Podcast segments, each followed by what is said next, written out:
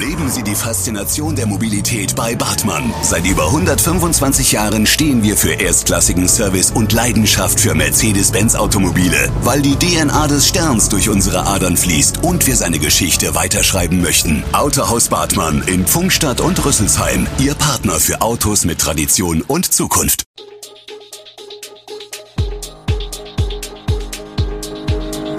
Gude, unser morgendliches News Update.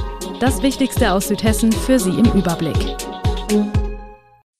Guten Morgen aus Darmstadt an diesem 2. März.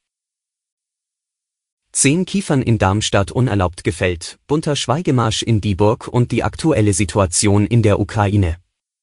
Das und mehr hören Sie heute im Podcast. In einem Schrebergarten am Eichwäldchen auf den Eberstädter Streuobstwiesen sind etwa zehn Kiefern gefällt worden.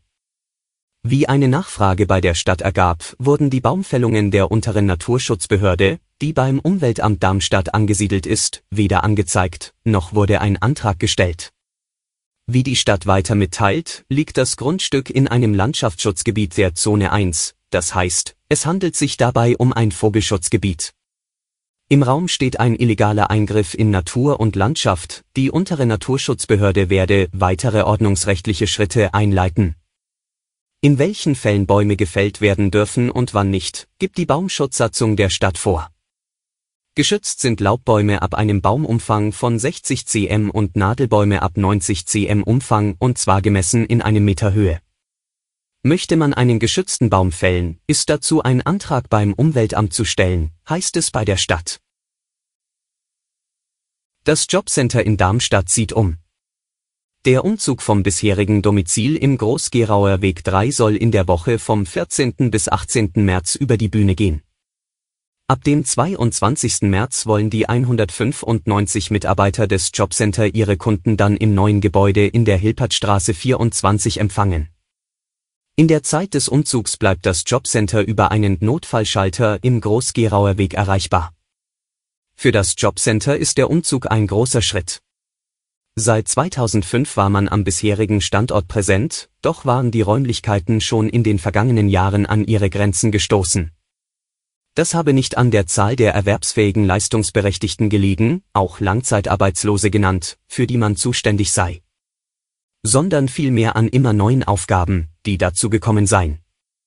Das Jobcenter leistet heute zum Beispiel Übersetzungsarbeiten oder hilft beim Ausfüllen von Dokumenten, sagt Birgit Förster, Chefin der Arbeitsagentur Darmstadt. Trotz der Kurzfristigkeit von Idee und Organisation haben am Dienstagnachmittag in Dieburg 400 Menschen am bunten Schweigemarsch teilgenommen. Diesen hatte der Karnevalverein Dieburg, KVD, unter dem Eindruck des Ukraine-Kriegs erst am Rosenmontag aus der Taufe gehoben. Unter dem Motto Fastnachter für Toleranz und gegen Krieg liefen Teilnehmer aller Generationen den Weg des Kinderumzugs ab. Nach rund einer Stunde endete der Schweigemarsch ohne Vorkommnisse auf dem Marktplatz.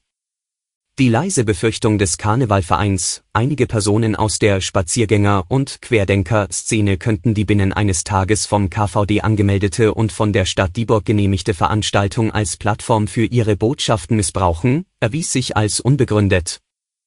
Noch am Sonntag hatte die Szene mit einem unangemeldeten Minikostümumzug durch die Innenstadt die Dieburger Fastnacht zum Leidwesen der echten Narren okkupiert.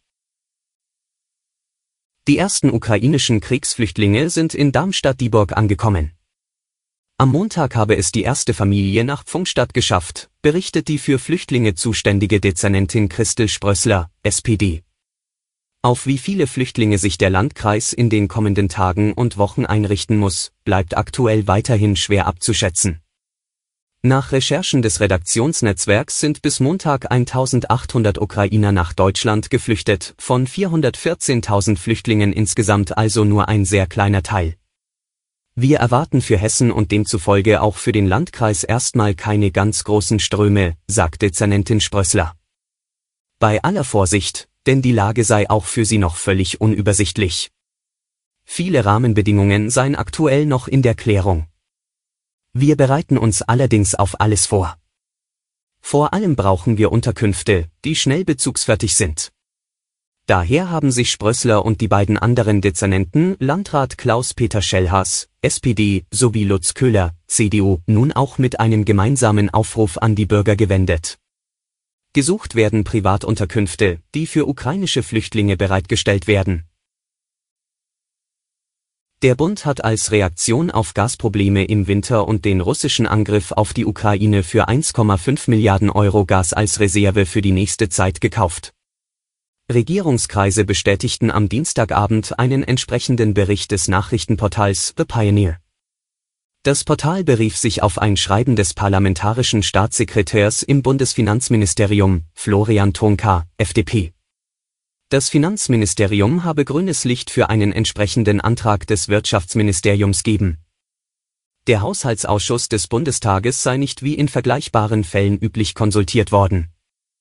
Die erste Lieferung sollte demnach bereits am Dienstag erfolgen, so die Begründung des Finanzministeriums. Die Zahlungen für das Gas müssten sehr zeitnah geleistet werden. Zum Schluss blicken wir auf die aktuelle Situation in der Ukraine. Nach der EU und Kanada schließen nun auch die USA ihren Luftraum für russische Flugzeuge. Dies werde Russland weiter isolieren und die wirtschaftlichen Kosten für Moskau nochmals erhöhen, sagte US-Präsident Joe Biden in seiner ersten offiziellen Rede zur Lage der Nation. Russlands Wirtschaft taumelt und daran hat allein Putin Schuld, so Biden vor beiden Kammern des US-Kongresses im Kapitol in Washington. Derweil verschärft Russland seine Angriffe auf die Ukraine und nimmt die Hauptstadt Kiew immer weiter ins Visier. Als Bedingungen für ein Ende der Kampfhandlungen nennt Präsident Putin unter anderem, dass die Ukraine die selbsternannten Volksrepubliken im Osten und die russische Annexion der Krim akzeptieren müsse. Alle Infos zu diesen Themen und noch viel mehr finden Sie stets aktuell auf echo-online.de. Gute Südhessen ist eine Produktion der VAM von Allgemeiner Zeitung, Wiesbadener Kurier, Echo Online und Mittelhessen.de. Redaktion und Produktion die NewsmanagerInnen der VAM. Ihr erreicht uns per Mail an audio.vam.de.